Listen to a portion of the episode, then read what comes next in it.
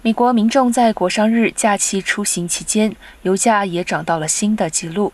根据美国汽车协会 Triple A 表示，周一全美普通汽油平均价格升到了每加仑四点六二元，新纪录。这比周日增加了一分钱，比一个月前贵了四十四分。